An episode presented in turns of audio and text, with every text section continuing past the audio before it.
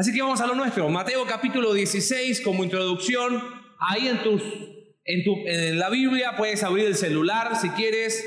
Puedes hacerlo como quieras. Hay una pregunta que hizo el Señor Jesús a sus discípulos. Él estaba en Cesarea de Filipos y estaba ahí con sus discípulos y él hizo una pregunta muy interesante. Si tienes tu Biblia ahí en Mateo capítulo 16, él estaba ahí, versículo 13, y Jesús dice, ¿qué dicen los hombres que es el Hijo del Hombre? De otra manera, lo que está haciendo Jesús es les está preguntando, a ver, ¿qué piensa la gente acerca de mí?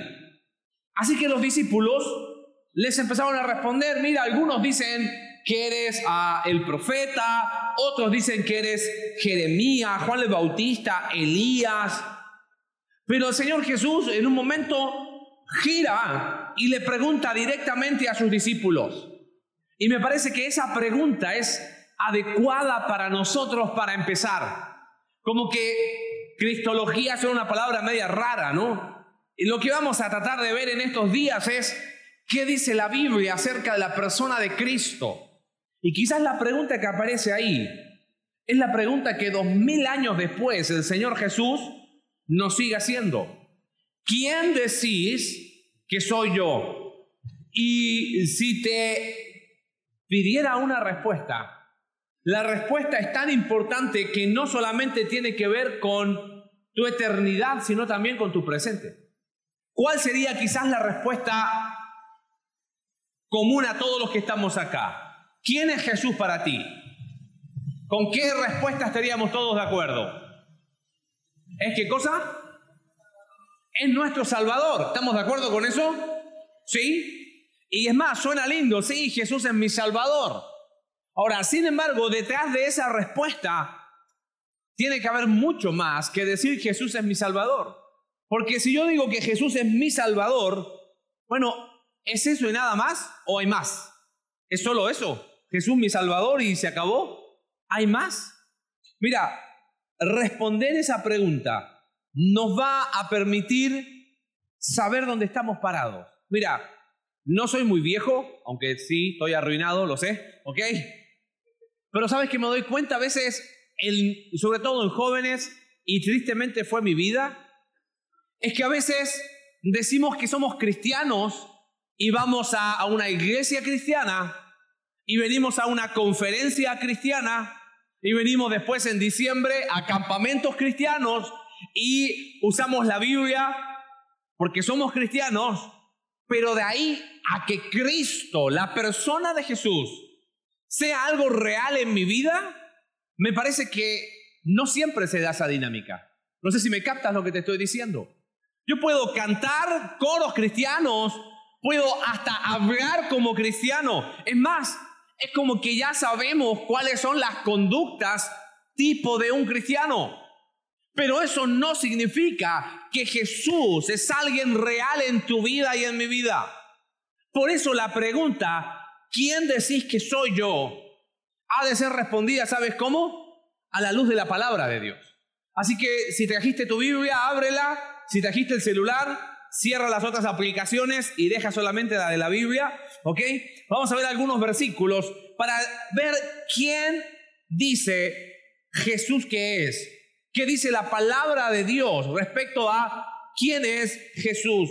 Y la primera cita aparece en Colosenses capítulo 1, verso 15. Mira, vamos a ir viendo esas notas. Fíjate, mira qué se empieza a decir de Cristo. ¿Quién es Cristo realmente? Es mi Salvador y solo eso. Mira qué dice Colosenses capítulo 1, verso 15, de quién es Cristo. Voy leyendo y sigue conmigo la lectura. Dice, Él es, ¿qué cosa? La imagen del Dios invisible. ¿Te das cuenta quién es Cristo? Mira, tenemos que responder honestamente una pregunta. ¿Podemos ver a Dios? físicamente le podemos palpar de alguna manera? La verdad es que no. Dios es espíritu. Ahora, piensa esto.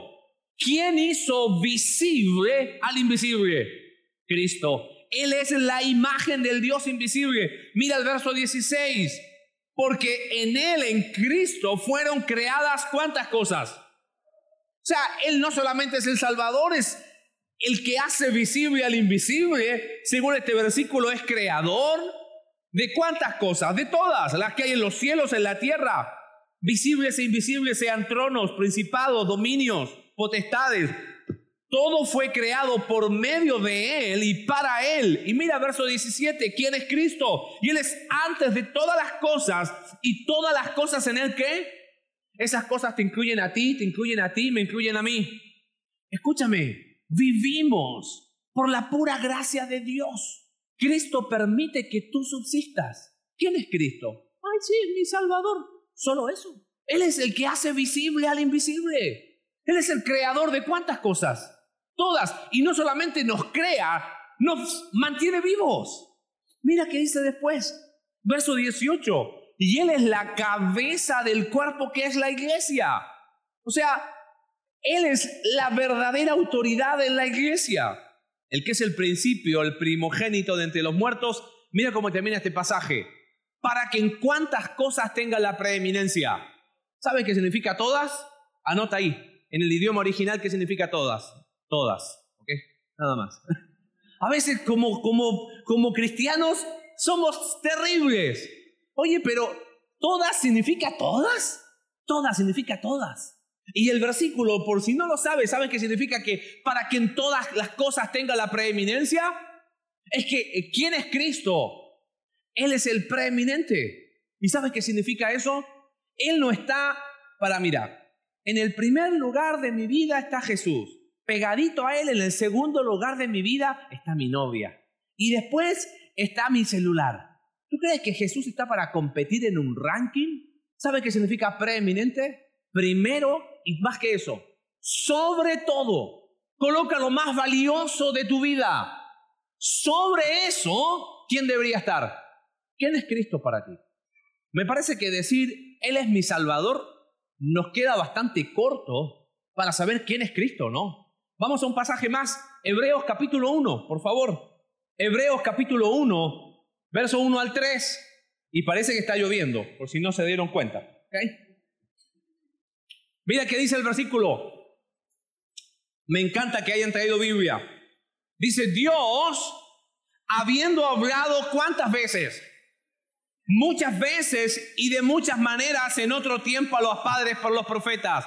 Mira, estos versículos de la Biblia a veces son medios complicados, pero no es tan complicado. Lo que está diciendo el autor de Hebreos es que, mira, Dios habló muchas veces, habló de muchas maneras, habló por sueños, por visiones, por profecía, en estos postreros días, hoy. Y la expresión es, nos ha hablado, ¿y sabes qué significa esa expresión? Es que nos habló de una vez y para siempre. Antes hablaba de muchas formas ahora nos ha hablado una vez y para siempre. Ya no necesita hablar otra vez. Ahora, te hago una pregunta. ¿Cuál de las dos será más importante? Si esta es hablo una vez y no hablo más porque es la final, me parece que este tiene más peso. En estos postreros días nos, nos ha hablado por quién, dice el texto, por el Hijo. ¿A quién constituyó? Y ahí empezamos con los títulos. Mira lo que dice, ¿A quién constituyó heredero de cuántas cosas? De todo. ¿Y por quién asimismo hizo el universo? El cual, siendo tercer título, resplandor de su gloria, la imagen, la representación exacta de su sustancia ¿Y quién sustenta todas las cosas con la palabra de su poder, habiendo purificado, habiendo efectuado la purificación de nuestros pecados por medio de sí mismo, se sentó a la diestra de la majestad en las alturas? ¿Te das cuenta de los títulos que se le da a Cristo? ¿Quién es Cristo para ti? ¿Es mi Salvador? Sí, pero me parece que quedamos cortos al decir es mi Salvador. Hay más que eso. Él es el creador, Él es el sustentador, es heredero de todo, es la imagen visible del Dios invisible. Mira, a veces me llama la atención ciertos cristianos que les gusta especular respecto al futuro. ¡Wow! ¿Quién va a ser el anticristo? ¿Y, cuál va a ser el... ¿Cómo se llama?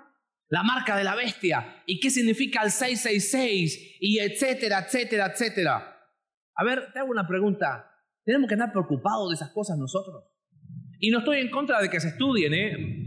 Nadie, la ignorancia, eh, perdón, estudiar no mata a nadie, pero la ignorancia eh, sí es preocupante. Así que estudia la profecía, pero no te equivoques. Cuando pensamos en profecía, no es el anticristo lo más importante, no es la marca de la bestia lo más importante. Acompáñame a Apocalipsis capítulo 19, verso 10. Recién vimos todos los títulos de Cristo el que hace visible al invisible, el preeminente, el más grande de todos. Apocalipsis 19, 10. Yo me postré a sus pies para adorarle, dice Juan, y me dijo, mira, no lo hagas, yo soy consiervo tuyo de tus hermanos que retienen el testimonio de Jesús. Y mira el versículo cómo termina. Adora a Dios porque el testimonio de Jesús es qué cosa? ¿Sabes quién es Cristo? Es el tema del futuro. Él es el creador, es el sustentador, es la imagen visible del Dios invisible, es el que te sustenta, Él debería ser el preeminente, es lo más grande que hay. Y Cristo, ¿quién es? Es la esencia del futuro. El espíritu, que Jesucristo es el espíritu mismo de la profecía. Hay más cosas acerca de Cristo.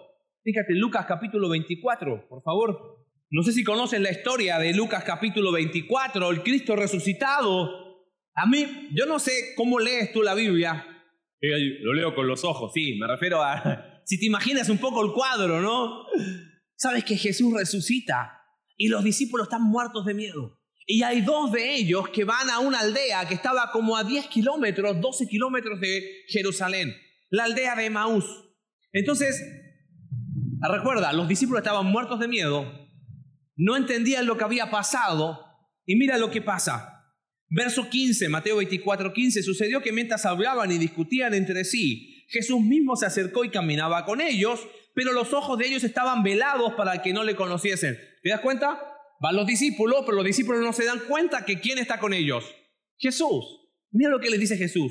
¿Qué conversaciones son estas que tienen entre ustedes mientras caminan y por qué están tristes? Entonces uno de los discípulos le dice, ¿eres tú el único forastero en Jerusalén que no ha sabido las cosas que en ellas han acontecido? Y mira lo que le pregunta Jesús. ¿Qué cosa? Como si él no supiese, ¿no? ¿Qué cosas pasaron? De Jesús Nazareno, que fue varón profeta, y les empieza a contar. Ahora, mira el versículo 25. Entonces Jesús les dijo, oh insensatos y tardos de corazón, para creer todo lo que los profetas han dicho. ¿No era necesario que el Cristo padeciera estas cosas y que entrara en la gloria? Y aquí es donde me encanta. Y comenzando desde dónde? Desde Moisés, eso es Pentateuco, los primeros libros de, primeros cinco libros. Y siguiendo por cuántos profetas? Todos los profetas. O sea, Jesús tomó el Antiguo Testamento y le dice, comenzando desde Moisés y siguiendo por todo el Antiguo Testamento, les declaraba, les explicaba en todas las escrituras lo que de él decían. Tengo una pregunta, ¿quién es Cristo para ti? Según Colosenses capítulo 1, Él es el que hace visible al invisible. Él es el que, el que debería estar primero o sobre todo, absolutamente sobre todo, porque Él es el resplandor de su gloria. ¿Sabes cuál es la idea de eso? Es como el relámpago. Eso es Cristo más grande de lo que tu mente y mi mente puede imaginar. La profecía, el futuro. ¿De quién habla? De Cristo. Todo el Antiguo Testamento, ¿de quién habla? De Cristo. Vamos a Juan capítulo 1 y ahí nos vamos a quedar.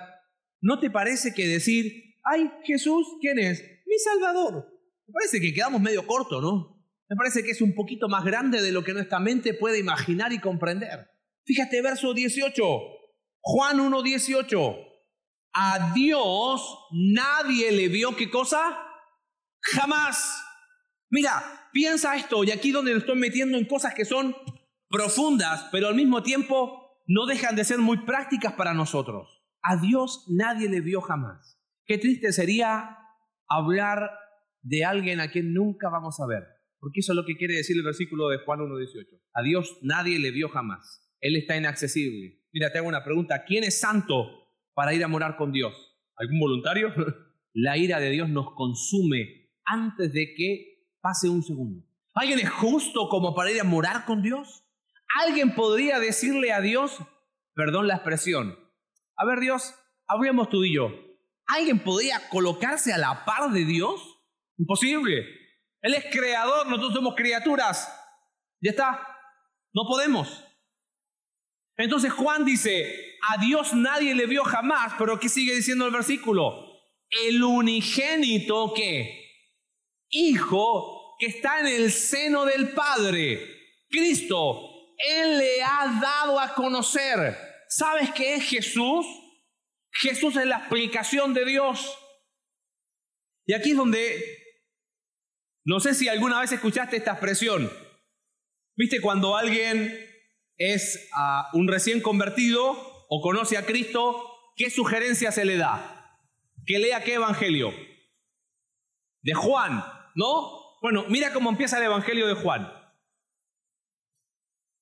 Estamos hablando que todos somos, recién conocimos a Cristo, ¿ok? No sabemos nada de Biblia. Mira cómo empieza el evangelio de Juan. En el principio era el verbo y el verbo era con Dios y el verbo era Dios. ¿Qué? Otra vez, a ver, no, ahora sí lo voy a entender. En el principio era el verbo y el verbo era con Dios y el verbo era... Ahora sí lo entendimos mejor, ¿no? No, ahora sí, por tercera vez vamos a ser clarito. En el principio no. Y es como que son esos versículos que uno ni los lee. Pero sabes que acá hay algo precioso.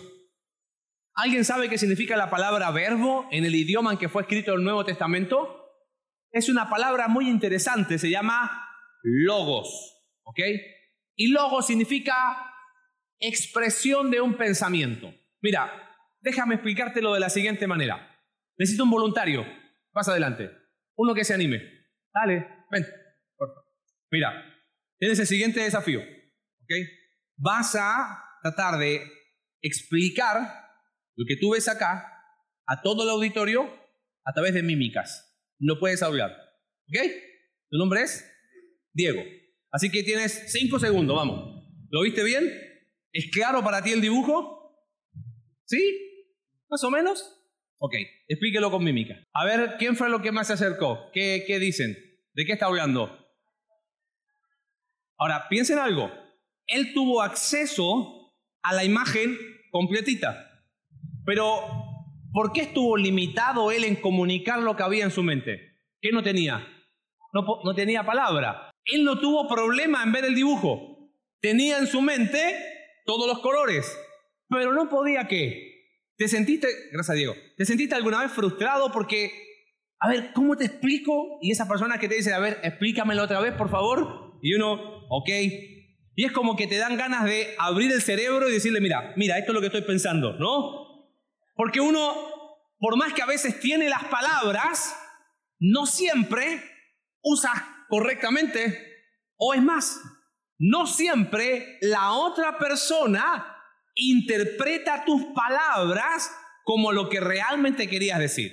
Ahora, escúchame bien porque esto es súper importante. ¿Sabes qué significa que Jesús sea el logos de Dios? Es como que si Dios, perdón la expresión, es con todo respeto, pero quiero que lo entienda, es como si Dios abriera su mente y Él dijese, todo lo que yo te quiero comunicar, te lo voy a comunicar a través de una persona. ¿Sabes cómo se llama esa persona? Cristo. ¿Podemos entender quién es Dios? Sí. Porque Dios no se acercó al hombre a través de un animal, no se acercó al hombre a través de un ángel. Él se acercó al hombre haciéndose que hombre. Vuelva al versículo de Juan capítulo 1, verso 1. Dice, en el principio era qué. Ahora, ¿sabes qué significa ese versículo? Antes que hubiese un inicio de algo, ¿quién ya existía? Cristo. Ahora, el versículo sigue después, en el, principio era verbo, y el verbo era qué. ¿Sabe qué significa que el verbo era con Dios? Que Cristo, Logos, estaba en una igualdad. Podemos decirle a Dios, hey Dios, quiero tomarme un café contigo, ven. ¿Quiénes somos nosotros? Pecadores, arruinados. Oye, con los pensamientos que tenemos nosotros, ¿vamos a hablar con Dios? ¿Qué, suciedad va a estar ante la presencia del Dios Santo? ¿Quién está en igualdad con Dios? Jesús. Por eso el versículo termina diciendo, y el verbo era que Dios. Ahora, hagamos un ejercicio. Vamos a leer todo junto. Juan 1.1 y después Juan 1.14. ¿Ok? Mira, dice, en el principio era el verbo y el verbo era, y el verbo era, leemos 14, y aquel verbo fue hecho carne y habitó entre nosotros y vimos su gloria, gloria como del unigénito del Padre, lleno de gracia.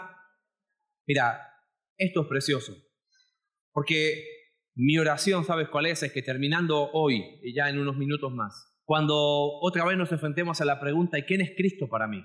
Nos falten palabras para describir quién es Cristo. En el principio era el verbo. ¿Qué significaba eso? Que Cristo ya existía desde dónde? Desde la eternidad. Y de repente llegó un momento que ese Cristo que estaba en la eternidad se hizo qué? Ser humano como tú y como yo. No sé si captas la idea. Estamos hablando que el Dios que es eterno, ¿sabe qué significa eternidad? No sujeto a tiempo. Y de repente dice Gálatas 4:4 que cuando vino el cumplimiento del tiempo Dios envió a su Hijo. En el principio era el verbo. Y ahora ese Dios eterno se hizo carne. Y el verbo era con Dios ¿quién estaba en igualdad con Dios? Cristo. ¿Y qué hace Cristo ahora? Habitó entre quienes? Nosotros. Y ese verbo que era Dios se mostró como un hombre lleno de gracia y de verdad. Mira, quizás tú dices, ¿qué hacen estos vasos aquí? Bueno, quiero explicarte un poquito qué significa esto de logos y vamos a empezar a ir cerrando. Porque mi percepción general es que a veces hemos perdido la capacidad de asombro y es como que nos hemos acostumbrado a las cosas santas. Vamos a alabar a Dios. Ah, sí, Dios. He escuchado cada aberración. Eh, voy a hablar con Dios. Ven, amigo. Ah, cuidado. Nos dimos cuenta quién es Cristo. Ese que estaba allá vino a habitar entre nosotros. Mira, en el mundo en que fue escrito el Evangelio de Juan, ellos decían que Dios y el hombre era imposible que se conecten. Eran dos realidades que jamás iban a conectar. Y eso era un pensamiento antiguo. Ya en el libro de Daniel, después búscalo en el capítulo 2, cuando fue el sueño de Nabucodonosor, y le dicen, oye, ¿quién puede descifrar el sueño de Nabucodonosor? Y los sabios de ahí de Babilonia dijeron, bueno, los únicos que podrían son los dioses, pero cuya morada no es con los hombres. Los griegos decían, Dios, los dioses y el hombre jamás se unen. Decían, bueno, si hubiese un punto más bajo al cual pueda llegar Dios, le llamaban logos. Y el punto más alto donde el hombre puede llegar, también le llamaban logos. Sin embargo, nunca que se unían. ¿Están unidos acaso acá Dios y el hombre?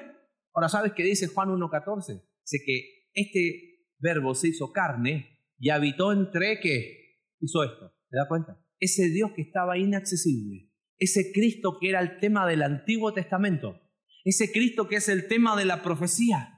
Ese Cristo que recorre las páginas de Génesis, de Éxodo, de Levítico, de Número, de Deuteronomio. Ese Cristo, ¿sabes qué hace? Toma forma de hombre. Entonces, claro, la gente en aquel tiempo, ¿a quién vio? A un hombre. Pero algunos empezaron a preguntar, ¿pero no será que este hombre es más que un hombre? Bueno, mañana vamos a ver ¿Era realmente hombre 100% o era como 99, como 50?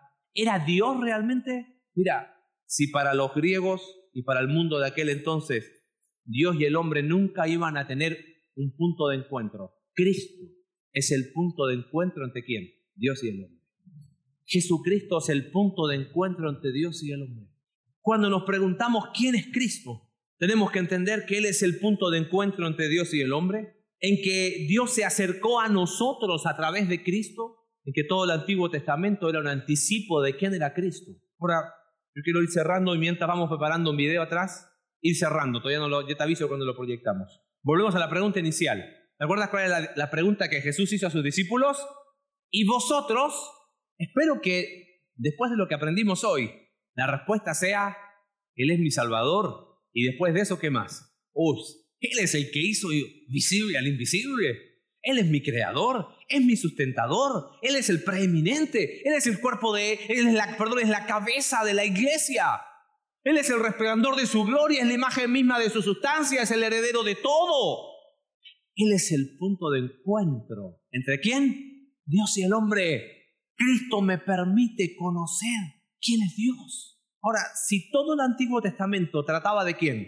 Cristo. Si todo el Nuevo Testamento sigue tratando de Cristo. Es más, si toda la profecía trata de Cristo, tengo una pregunta, ¿y cómo está tu relación con tu Salvador?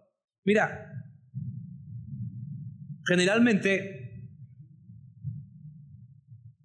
lo ilustro de esta manera. Me gustaría ahí, mientras ya estamos para ver el, el video, vamos a imaginar que estamos en el mar, ¿ok? Y que de repente en el mar, alguno de los que estamos acá se empieza a ahogar. Ahora, ¿quién va a llegar a rescatarnos? Bueno, es una historia ideal, ¿ok? ¿Quién llegaría a rescatarnos? El salvavidas, ¿no? Entonces el salvavidas nos tomaría, ¿no? Un tipo ahí medio musculoso nos saca, nos saca todo el aire y de repente sales de ahí y ya te estabas a punto de morir y ves, me morí, no, te salvé la vida, oh, ok, gracias, y, y ya vuelves ahí. ¿Cuál sería tu actitud ante ese salvavidas? ¿Qué le dirías? Gracias. ¿Qué más? Muchas gracias. ¿Y qué más? Muchísimas gracias.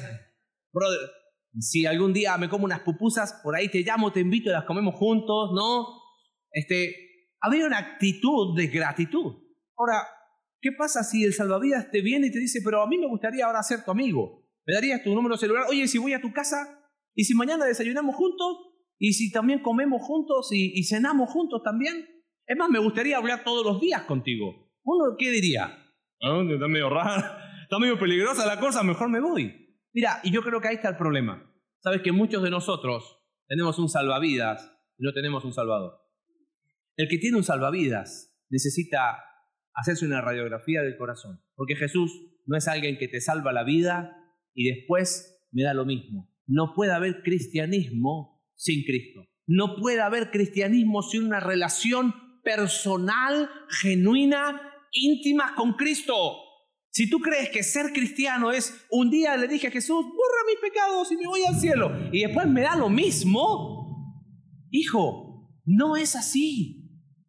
Jesús es más que un salvavidas. Creo que la Biblia es súper clara que Él es más que un salvavidas. Él es el Salvador, es el Señor. Si Cristo es para ti un salvavidas, creo que esta noche, empezando la dinámica, es un buen momento para parar y decir, wow, ¿será que por eso a lo mejor hasta me es aburrido ser cristiano? Y claro, porque vives una religión. Mira, no existe tema favorito en la Biblia, no existe hoja de la Biblia que no hable de Cristo. Vemos el video y después terminamos. Porque me encanta ese video que resume todo lo que hemos hablado. Si de algo se trata la vida, es de la persona de Cristo. No puedo decir que soy cristiano y no tener una relación personal con Él. De eso se trata la cristología. No de definiciones teóricas. En un momento te cité Lucas 24. ¿Te acuerdas la historia? Esos discípulos que iban camino a una aldea y se encontraron con el Cristo resucitado y Jesús hizo exactamente lo que vimos en el video. Le fue contando página por página del Antiguo Testamento, que todo trataba de él. Los discípulos, léelo esta noche si quieres después, no se dan cuenta aunque es Jesús hablando. Así que le piden a Jesús, quédate con nosotros, cena, y, cuando Jesús parte el pan, los discípulos se dan cuenta que era Jesús. Y de repente Jesús desaparece. ¿Sabes qué dijeron los discípulos? ¿Cómo ardía nuestro corazón cuando nos hablaba? Yo creo que ahí está el inicio de esta dinámica. Tengo una pregunta, ¿cuándo fue la última vez que tu corazón ardió pensando en Jesús? Ah, nos motiva el deporte, ah, arde el corazón, arde el corazón por cosas materiales. Pero ¿cuándo ardió por última vez tu corazón y mi corazón por la persona de Cristo? ¿Él es mi salvavidas o realmente es mi salvador? Porque te aviso, éramos incapaces de acercarnos a Dios por nuestro pecado que arruinó nuestra vida. Jesús no vino a salvar la vida de nadie, Él no es un salvavidas, Él vino a rescatarnos del mismo infierno. Eso es el Salvador. Él nos rescató aún de nuestra vana manera de vivir. ¿Por qué seguir viviendo como vivíamos antes? Nunca, jamás, un presente en Cristo, a pesar de los problemas, va a ser peor que un pasado sin Cristo. Porque un pasado sin Cristo es camino al infierno. Y Él se hizo hombre y muere en mi lugar. La muerte que era tu muerte, mi muerte, Él la tomó. Y eso no hace arder mi corazón. ¿No será que como que me tengo que, ¿cómo se dice aquí? A pellizcar. A ver, ¿qué, pasa? Que estas cosas no, no me pegan. ¿No será que simplemente Cristo es un salvavidas para mí? ¿Y vosotros quién decís que soy yo? La respuesta, cada uno de nosotros, se la tenemos que dar a Él. ¿Me parece si terminamos orando esta noche? Buen Dios, te damos tantas gracias por tu palabra. Te agradezco la atención de cada uno de los presentes. Padre, la pregunta que les hiciste a tus discípulos se escucha hasta el día de hoy. Y la respuesta que demos no solamente determina mi eternidad, sino que también afecta a mi presente. Padre, si en esta noche hay algunos de los presentes que, que simplemente Jesús era alguien lejano y hoy entendió que Él fue el que murió la muerte que Él merecía. Padre, tu palabra es tan clara, por gracia somos salvos por medio de la fe, esto no es de nosotros, es un don de Dios. Quizás hay algunos que van a la iglesia, tienen Biblia, que aún han venido la dinámica y quizás no a solo una, pero Cristo no es nadie para ellos. Quizás hoy han entendido a pesar de haber escuchado cuántas veces, pero quizás hoy entendieron qué es el Evangelio. Yo te invito a que ahí donde estás le puedas decir a Jesús, Jesús, con tus palabras, creo en ti como mi único y suficiente. Y dilo con lo que significa, mi único y suficiente Salvador. Padre, te pido perdón por mis pecados. Tú sabes cuáles son. Dile, Dios, perdóname. Quizás algunos han de pedir perdón, como hace muchos años atrás también lo hice por haber convertido a Cristo en un simple salvavidas. Dile que hoy por fe le recibes como tu único, perfecto, sublime, maravilloso Salvador. Si alguien así oró esta noche, ahí donde estás, mírame, levanta tu mano y vuelve a bajarla, por favor, nada más. ¿Alguien le dijo a Cristo, quiero que seas mi Salvador? ¿Por primera vez? Sí, alguien le dijo sí. Padre, tú conoces el corazón de cada uno. Y la respuesta ni siquiera yo necesito saberla. La respuesta es para ti. Padre, si en este lugar personas por primera vez comprendieron, oh Padre, que sus vidas empiecen a ser transformadas. Y Padre, aún te pido por los que somos tus hijos, los años que tengamos de cristiano, no importa la responsabilidad, pastor, misionero, somos todos tus hijos. Padre, queremos que el corazón arda más seguido, porque si todo el Antiguo, Antiguo Testamento trató de ti, Cristo, y toda la profecía trata de Cristo, Padre, hay que empezar el día contigo, hay que seguir el día contigo, hay que terminar el día contigo. Gracias por tu palabra, Señor. Oramos en el nombre de Jesús. Amén.